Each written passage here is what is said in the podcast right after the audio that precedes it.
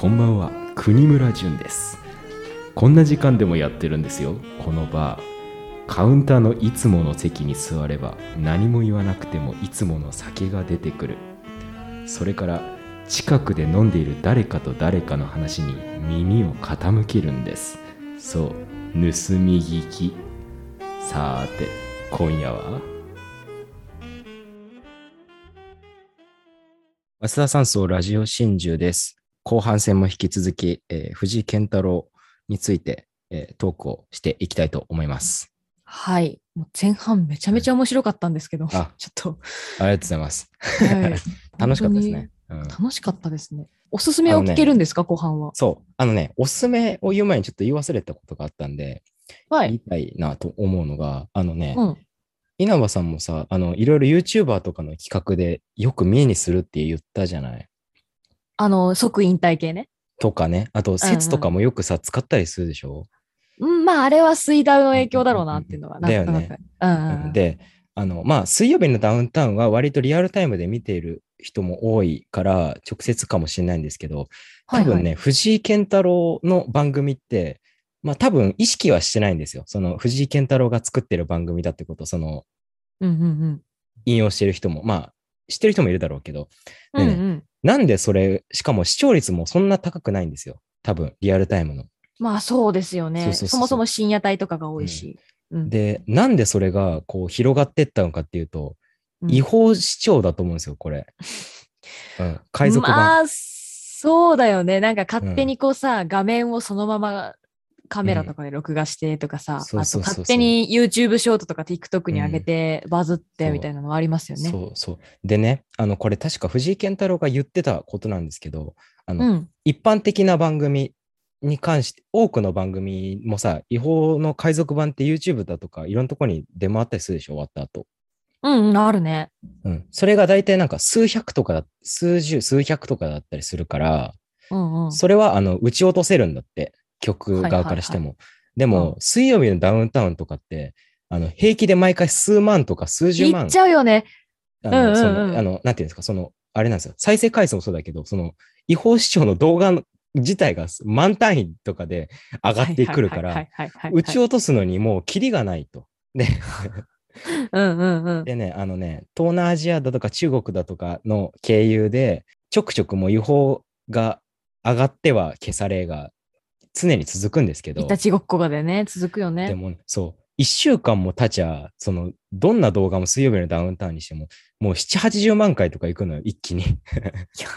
もうなんかそうなってくると、消すよりも違法視聴で知名度を上げる方に舵切りたくなる。そうそうそう。うん。それがね、多分、こう、何年もかけて、もう、もういたちごっこでひたすらこう、いろんなところにこう広がっていったっていうのが、こう、広がる原因だと思うんですよ。はいはいはい。そんぐらい多分コンテンツのが面白いという。もうそういう、そうしてまでも見たいっていう層がいるからうんうんね。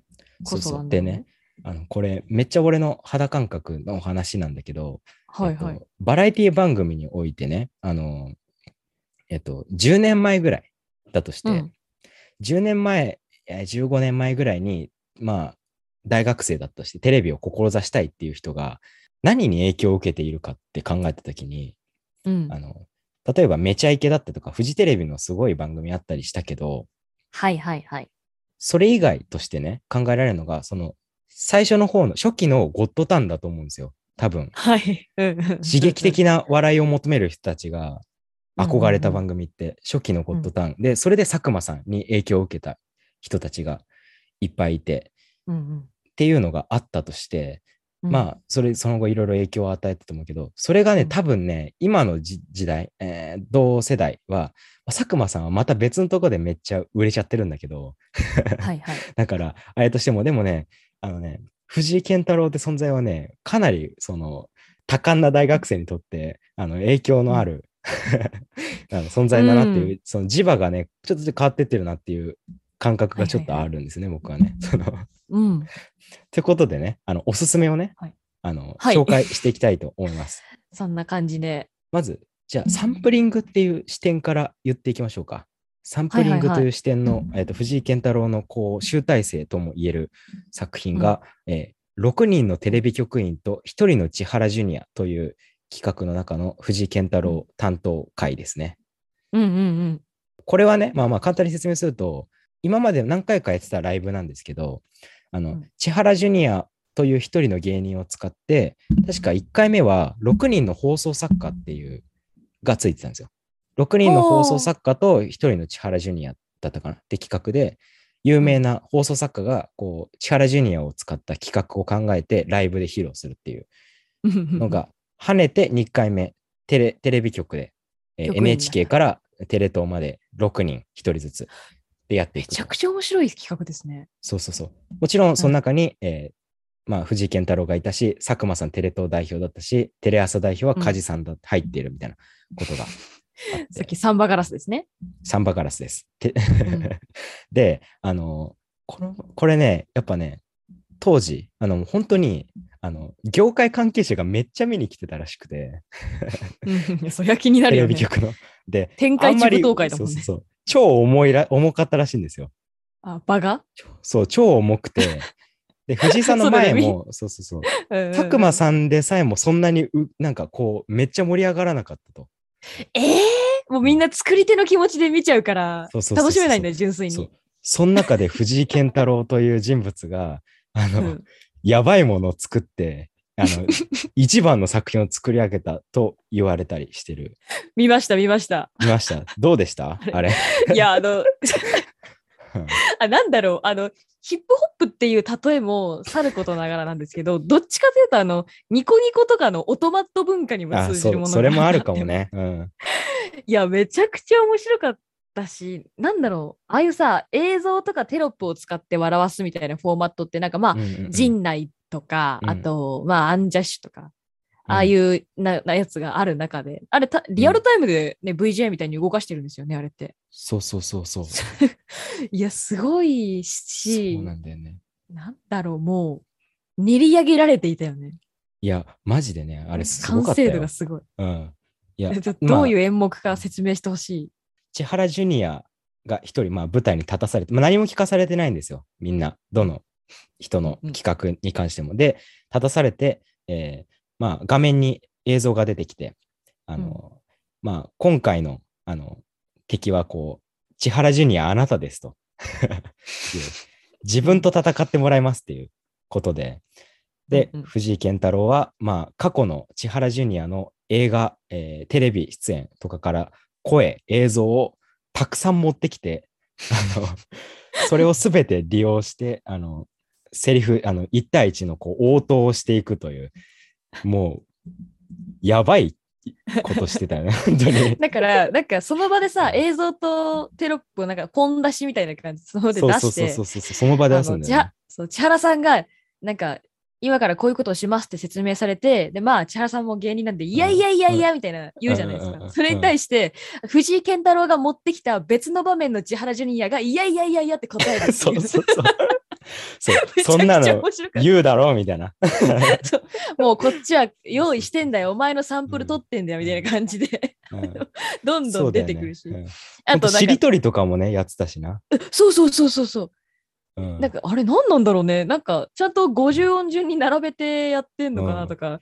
でも確かに、まあ、自分は別に業界関係者でもなんでもないけど、なんか仕組みが気になって面白くなってくるっていう気持ちもすごくわかるし、いや、そうそうそなんかもう、ライブ、ねライブ感がやっぱすごかったですね、あれね。う。あの労力ね、本当に。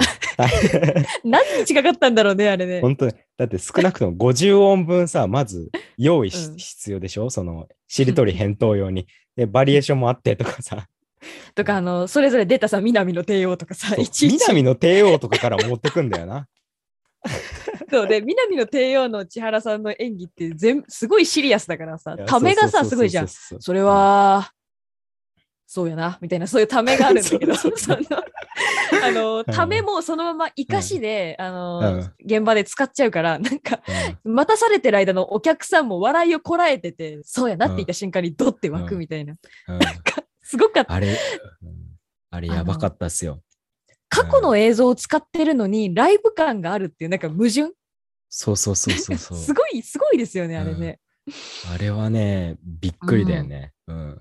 本当に本当に。なんか本当目目をつけるところがつけたらなんか賞とか取っちゃうと思うんだよねあれ。いや、本当そうだと思います。本当に。うん。あでもなテレビ局員っぽくないかもね。そう考えると。うん。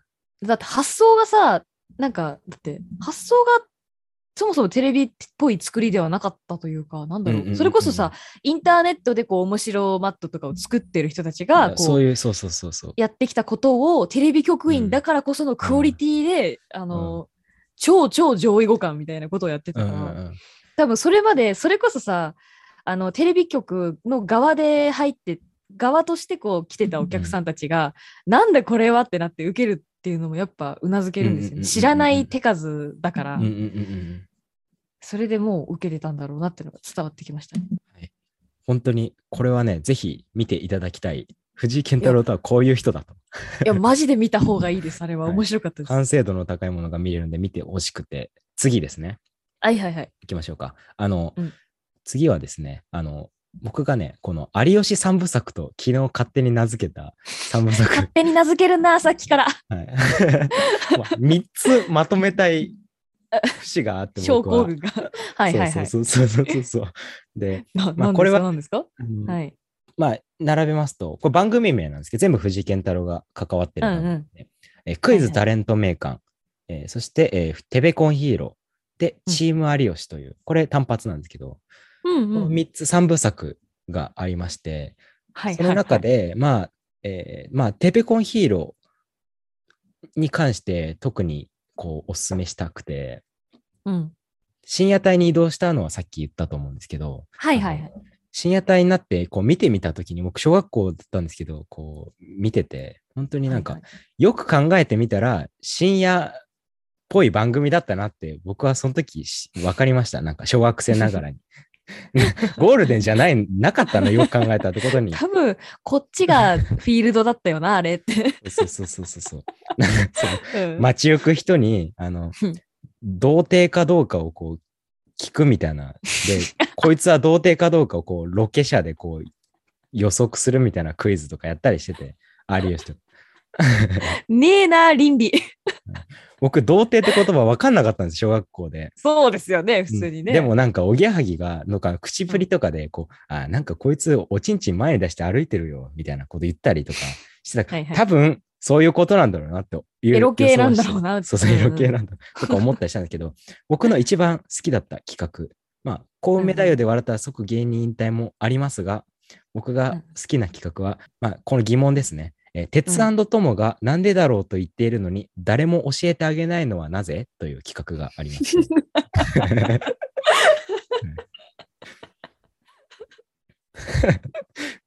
これはね、はい。あの 続鉄けてくださいトモのあの謎完全解明スペシャルという30分の企画がありましてないだろ、謎なんて。ないって。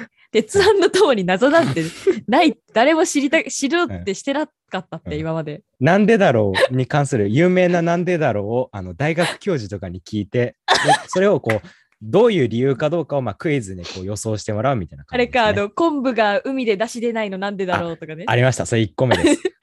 これですね。あの、昆布が海の中で出汁が出ないのなんでだろうこれですね。歌った後に、論文の量とか、これは浸透圧なんじゃないかとか、えー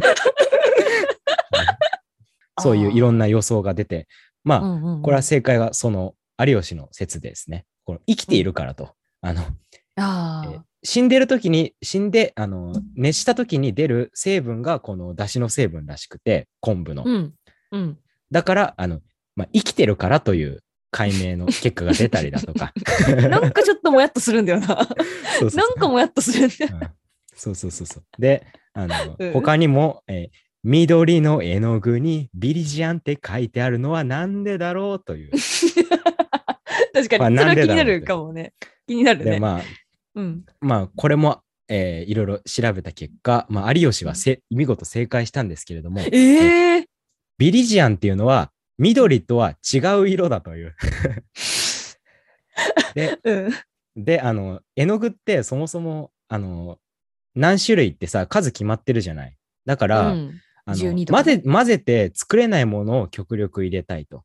で、ああ、はいはい。で、ビリジアンは別の色と混ぜると緑になるんですって。へえ。だからこういろんなものを作れるようにビリジアンを優先してあの入れているっていうのが検証結果だったりそうなんだ。そうみたいなのをこうへえひたすら、えー解明していって最後あのなんでだろう完全解決版のなんでだろうを披露するんですけど 違う色とか言うんですよ。それ、それはさ、もう、鉄腕の友全否定では。そうそうそうそう。最後。アイデンティティ全否定なんだけど。そうそう。もう本当にすごいですよ。本当にどうでもいいことだけれど、山登りをする人はみんなチェックの服なの。イギリス文化だろうと。歌い上げるというね。ね、企タータンチェックみたいなね。そうそうそうそう、ありますねイギリス貴族の文化が影響してるからという解明が出たので。はい、みたいな企画がななんかあの、雑学バラエティーみたいなのやっぱり世にね、はいはいいっぱいありますけど、芸人をそこまで踏み台にする必要があるのかっていう。はいはい。あでもね、非常に面白かったです、これ。ぜひね。ちょっと待って、泣いちゃったんだけど。はい。面白これ、あの、非常に面白かったので、ぜひ見ていただきたいなってい。いう。すごいですね。はいどっかど、どっかで見れるんですか？あのね、あの、の、昨日探してみた結果、あの、方法あります。アンダーグラウンドに見れるので、ああのやっぱそっか。あの容易に見つかりますので、はい。わかりました。はい。はいはい。ということいで、あのやもう一回、はい、思い返せば、本当に私がゴッドタウンを知ったきっかけもそういうやつなんで、はいはいはいはうんなまあね、必要枠なのかもね、みたいな。はい。い。かもしれないですね。ね。はい。うんまあ、軽くちょっと、あの、一個だけ、そのチーム有吉っていうのも説明しますと、これ単発番組なんですけど、これこそ違法で、こう、広がっていった番組と言っても過言ではなくて、まあ、これはうんうん即引退を、まるまるしたら即芸人引退っていうのを何個か企画並べて、有吉とおぎやはぎに仕掛けるというはいはいはい。企画の中で、タイトルだけじゃ分かりづらいんですけど、その中で、あの、クロちゃんで笑ったら即芸人引退っていう企画があって、なんかあった気がするな。うん。そう、そこで、あの、目隠してしたクロちゃんをスタジオにただ連れてくるっていう。で、うんその自由にうあの話しかけてもらうんだけど、それでまあ、マジのもう大爆発が起きて、あの、まうんあ、あることをするんですね、クロちゃんが。まあこれうん言葉で説明しても面白くないと思うんで、おぎやはぎ。ぎが言うには、これは未来のお笑いだというぐらい、これもね、見ていただきたいんです。これが、その、水曜日のダウンタウンに続く、この目隠しクロちゃんの原型でして、あ、原型あったんだ、あれ。で、えーこれに関しては、目隠ししてしたクロちゃんをスタジオに連れてくるっていうのは、企画段階では多分スタッフもボツにされちゃうから、あうんの、黙ってやったらしいです。藤井健太郎が思いついて。スタジオ えっと、うん。黙ってやったみたいです。当日にもう、当日にこれやるからっていうので。うん、もう、テロですよ。ね、もう。テロです。したらもうびっくりする、その未来のお笑いが出来上がったということで、ちょっとすごい見たいな、それ。ぜひね、これはね、まあどうにかして見ていただければ、どうにか、はいはい。他も全部面白いんでね、はい、見ていただきたいな、というふうに思います。そしてね、これね、ラストね、1個。これね、んほぼ言えないんだけど、2019年かな ?2020 年ですね、の、えーうん。1月にやったライブなんですけど、さらば青春の光かける藤井健太郎、えーどの事務所で、あ、さらば以外とは絶対にできない、テレビでは放送できないライブっていうのがあって、もうまんまだね。はい、これ、公害禁止、18歳以上、男性限定っていう最初はそれでやって、はいはい。はい、で、これね、内容が何も喋れないんですけど、で、岡部君と行ったんですよ。ああ、うんうん。はい。その渋谷でやってて。えでもね、もうユーロライブっていう、まあキャパ200ぐらいのとこかな。もうちょっとあるかな、うんぐらいのとこでやってて、うん映像を使ったやつなんですけど、それね、本当あの、やばい空気になるぐらい受けて、もうトランス状態のように受ける、受けた空間が出来上がって、はい。うん。こうそうそう、公害禁止なんですけど、まあ中身は言えないんですけど、いいなで、本当ーいいに、なーそれ。で、これ、まあ、本当に、まあ、これ、い言えないから、あれなんですけど、うん。本当に、二人ともね、俺とうん。司くん含めて、あの、うん。人生最高ライブを更新したという。あの、言えないをいいことに、どんどんその、あの、高めていくのやめてもらっていいですか？はいはいはいはい。羨ましくなっちゃうんで。ちなみにその、あの、ヒロシって、この番組は出てないですけど、あの、FM の同期のはいはい人も、はいはいはい。あの、1回目見に行けず、その後大阪でもやったんですよ。ああのライブを。ライブっていうか、まあ、映像メインなんですけど、映像見せるっていう。で、それを見に、ヒロシ君は、あの、大阪まで行ったと。それを見るためだけに。ああ、なるほどどう。しても見たい。遠征を、遠征をしたんですね。いうぐらいの。で、もう、チケットもね、7万、8 7万、8万とかで売買されるぐらい。本当に、あの、その、転売がね、その。もう釣り上がっちゃって。で、もう当日会場にも、あの、全員来たっていう客が。とあの、一人ぐらいはね、なんか、秋出ちゃっったとかあるけど、た全員来たんだ。そう、すごいライブがあって、ででも行ったんだね、みんな。はい。まあ、今後もあるかもしれないですし、今年、あの、ずっと18歳以上男性限定だったのが、あの、一応こう、女性限定会みたいなのも出たり、確かに、その、センシティブではあるも、あの、内容でもあって、ちょっと、でも、まはいはいはあ、そのライブに来て、まあ、まあ、女性も、まあ、めちゃくちゃ受けてたらしいので、あまあ、大丈夫だったと。まあ、18歳は えー守れば大丈夫だなほん、本当に行きたいな、このさ、なんかコロナとか経てさ、なんかそうね。配信した方が はいはい集客もいいいいかなみたいな感じでみんながおほねってる中さ、そんなそんなクローズドでどっかんどっかん湧いてるみたいな噂を立てられちゃったとたまりませんよ、本当に。そう、本当に、あの、ないな。テレビ局、テレビ以外でこう、リミッターを外せばここまでできるんだっていうぐらい 内容が見れました。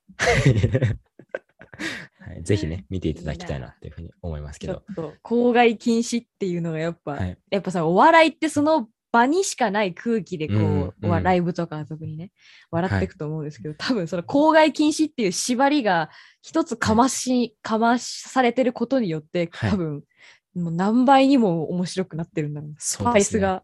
はい。ああ、いいですね。これぜひね、機会があったら、あの、見ていただきたいなって、今後もあると思う。そもそも大赤字らしくて、制作で。あの、チケット代とかね、あの、まあ、見ればわかるんですけど、めっちゃ金かけてるとこがあったりして、まあまあ、それもあって、あの、うん。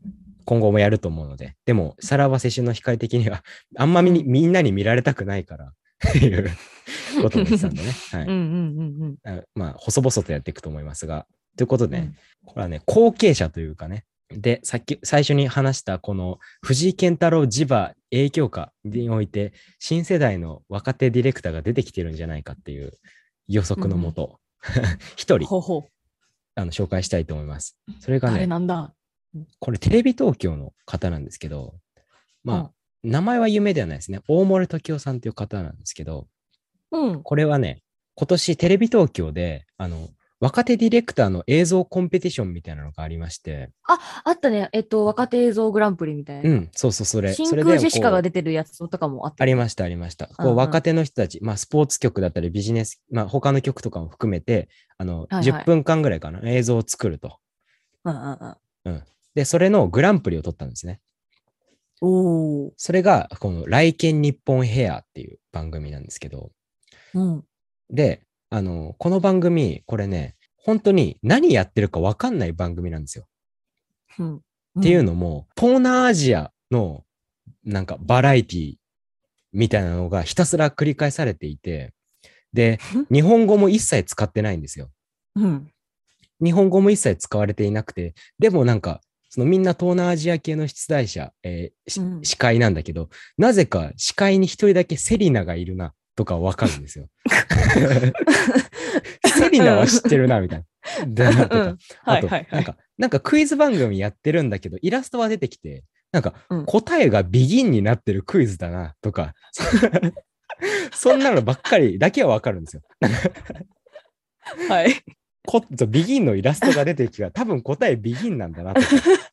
で、これ、実際調べてみたら、これね、あの、だってベトナム系のこう、東南アジア系の言語を使ってやってんのかと思いきや、うん。あのこの大森時夫さんという方は、言語学者と一から新しい言語、狙わり語っていうのを作り上げて、全編それでやってると。はい。いう番組があったんですね。うん。なんで、その、そもそもそういう言語がわかる人とかならわかんのかなと思ったんですよ、僕は。だけど、もう誰もわからない前提で作ってると。はい。ただ、その中にちらっとなんか知ってる要素だけが薄が入ってる。知そうそうそうそうそう。で、まあ、これ実際番組化したから地上波でやったんですよ。うん。でね、あの、これ地上波になった場合、このままではなく、うん。島崎和歌子の悩みに乾杯っていう番組になってるんですよ。え？意味わかんないですね。島崎和歌子が有名人とこう酒を交えてトークする番組になってるんですけど、結構あるよな。これ見てみたら、この番組中にこう海賊放送というか、こうい違法な電波妨害で、この東南アジアのクイズ番組が なんかこう占拠されちゃうっていう なるほど。はい。あの、うん、わかる。深夜にラジオつけると、あの、北朝鮮が入るみたいな、そういう。うんうんうんうんそうそうそうそうそう。それうね、みたいなイメージで、このツイッター一応見てて、この人の。うん。でね、この人が多分具体的な発想源としているのが、マックスヘッドルーム事件っていうものっぽくてね。へえ。あの、これ、マックスヘッドルーム事件がん好きな方はぜひとだけ書いてあったんです、ツイッターに。で、これ調べてみたんですよ。うん。これアメリカで1980年代に起きた事件で、うんこのマックスヘッドルームっていうのは、このニュース番組の CG キャラクターらしくて、まあみんな知ってるはいはいはい。ニュース番組の CG キャラみたいなのを、を模した覆面の男が3時間電波妨害し続けるっていう事件があって、あ、うん。そう。誰かわかんないんだ、これが。で、これまあ今も未解決事件だったらしくて、なんか都市伝説になるやつだ、それ。そうそうそう。それをこう、あったよね、まあみたいな。うん、具体的な着想源にしてるっぽい。いや、でもなんかその東南アジアっぽい、なんでしょう。なんかさ、日本人にとって東南アジアってなんかうん、近いけど、でもよ結局よく分かってないみたいな、そういう絶妙なあやところついてますよね。うん、なんかなんか分かりやすくさ、あの海外のテレビショーじゃなく、あの、なんだ、うん。欧米とかのテレビショーじゃなくて、うん。東南アジアっていううん。セレクトがまたいいし。そう。なんかちゃんとすごくて、あのうん何度もこの違法視聴っていうのは出てますけど、うん。このね、ちゃんと YouTube とかでさ、違法のさ、海賊番組ってさ、こう画面をさ、分割させてさ、ああ、はいはい。わかる、なんかうん横に全然違うキャラクター貼り付けたそうりとかそうそうそうそう。あるよね。それをね、番組内でやってんですよね。そう。とんだメタだよね。とんだメタ構造だよね。とかをもう入れ込んでやってるんですよ。いや、ちょっと本当に新世代っていう理由が分かりました。そう。でね、これねそ、ういうことか。うん、うん。そう、なんかこれ具体的に藤井健太郎直接的な、まあ影響かかわかんないですけど、これサンプリングもあるけど、うんそうね、意外とこのセリナとかビギンをおもろいと思ってるっていうところが わかるんですよ。すごい。健太郎フォロワー感があるんだ。そうそうそう。あの、この絶妙なタレント、誰も絶妙に使わないだろ、セリナってっていうそのところが、こう、うん、よかったなっていうそっか。ビギンもいいな。ちなみに、この島崎和歌子の悩みに乾杯は YouTube で、あの、いうん公式で上がってるので、あ、見れるんあだ。ちなみにこの電波妨害されてるバージョンと、されてないうん普通の島崎和歌子の悩みに乾杯バージョンもあるので、うんそれは普通にいい話になって終わってます、これが。そうなんだ。そっはいか。。ほっこりとした。あ干渉はし合う。わないんだ、互いに。そうそうそうそう それもそれもまたリアルだな。あ、ちょっとね、もう一個いいかな。このね、この方が、僕その前から知ってて、っていうのも、あのね、2か、2、3ヶ月前に、A マッソのね、奥様マッソって番組が BS テレ東でやってて、へえ。これも話題になったんですけど、軽く。うん。うんその、奥様になった A マッソがスタジオにいて、で、はいはいはい。まあ、一般人の困ってる奥様を芸能人が助けに行くっていう企画で、うんうんうん。で、まあ、例えばなんか、あお尻かじり虫の金田智子とかが、はいはいはいはい一般人の奥様のとこ行って悩みを聞いて、それを解決しますみたいな番組なんだけど、うんなんか、ちょ、ちょくちょく違和感がすごいあるんですよ。その VTR 内に。うん。で、これなんだろうと思って見たら、このなんか、明かされはしないんですけど、多分、この、かなりこう、家庭に問題が抱えてあるという雰囲気だけを醸し出した、この考察を煽る系の番組。で、ここれは親子でこう近親相関しているんじゃないかとか、あの、みたいなのとか、こう殺されてるんじゃないか、みたいなとか、あの、とかがこう、ちょっとした手つきから分かるようになってる、この放送禁止って番組とかありましたけど、そういうなんか、うん、完全フィククションなんですよ。その、あ。VTR の家族も、うんうんうん。そう、使ってやってるみたいな、こう、番組とかを、こう、一発目に作ったりしていた人なので、ぜひね、それもね、見ていただきたいなと思いますが、これはさ、もうなんかなんだろう。まだ多分、その人たちより私たち年下ですよね。うん。うん。なんか、それこそ10年後が楽しみみたいな、そういう立場かもしれないですね。そうね、そうね。うん。まあ、正直ね、そのね、来県日本ヘアっていう、その、初期のコンペのやつ見たとき、俺はこれテレビじゃなさすぎると思って、あの、あの、作作家としてこの才能は費やしてはいけないけど、あまりにももうテレビの外まで来ちゃってると思って、ショートフィルムとかだろ、これ。どうしたもんかなそうそうそう。うんどうしたもんかなと思っていたんですけど、うん何よりもこのテレ東社員票がダントツ1位だった番組だったりして、あテレ東そりゃ面白いだろうな。テレ東社員はこれを求めているのかと思ったりしました、ね。尖りすぎだな、あの曲。うんということでね。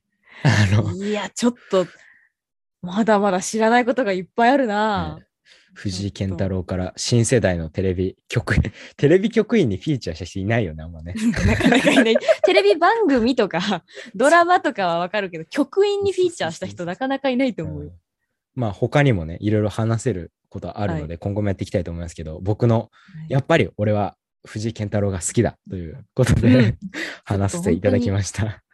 愛、偏愛あふれる時間を。過ごすことができたよね。うんうんはい。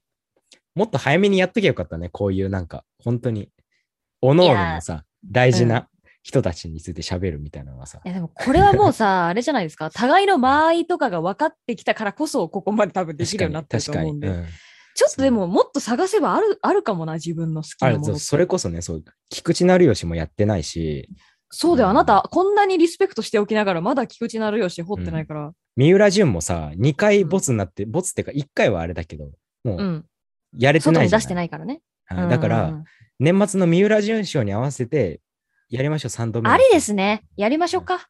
はい。あははバシさんもね、そうですね。ね私はそうだな。平沢、この間できなかったから、平沢とか、あと、平沢進む？うんうんうんとか、えっと、その関連で戸川淳とか、うん。あのあたりがちょっとできれば。はいはいなはい。ぜひね、これは、ぜひ。この人に注目してね、結構前にで初めて来たので、あの、うん。ヒップホップ界隈では有名だと思うんですけど、あの、バラエティ好きもね、ぜひ見ていただきたいと思います。ちょっとぶっ飛んでるわ。面白すぎ。はいよく入れたよ、TBS に。本当に本当に。本当に拾われてよかったねっていう感じだよ。そう、ギリ入れたっぽくてね。うん、それもそうそう。で、局じゃなくて、なんか別のとこ入れたんだけど、うん、それが統合することでテレビ局、TBS の局になれたよ、ラッキーみたいな人だったらしい。合法でね。本当に良かったです、本当に。この才能がいてという。この才能がしっかりキー局に入っているっていう我々やっぱり希望が持てますね。バラエティーに。そうですね。まあ、テレビ局落ちたら、小学校の先生になろうとしていたらしくて いやー、やめた方がいいと思うな。どんな子供たちが育っていったの本かっていうのもまあ当だよ。見ものサブカですけど。ルクソ、サブカルクソガキが 育ちまくっちゃうよ。まあまあ、まあ、いいっすねということで、ね、今回、はい藤井健太郎について、もう入門からもう新世代までね、すべ、てを網羅できたんじゃないでしょうか。網羅。素晴らしいですね。この2回は、内容が充実してませんか？この、かなりに充フィ実してます。メールから、フィメールからそう。い。や、なんか、まさか、あの、お互いに持ってくる、あの、うんコンテンツがつながると思ってなかったんで。うんそう。いやー、いいですね。やっぱ一人喋り会、いですね。うん。いっすね。なんか一人喋り会もコンスタントにやりたいですね。できたよね。ううんん。ということで、我々の闘はい争も安田さん終わりに近いラジオ真珠、お相手は FM マスダ4年代の森川と、同じく4年代の稲葉でした。あありがとうございました。りがとうございました。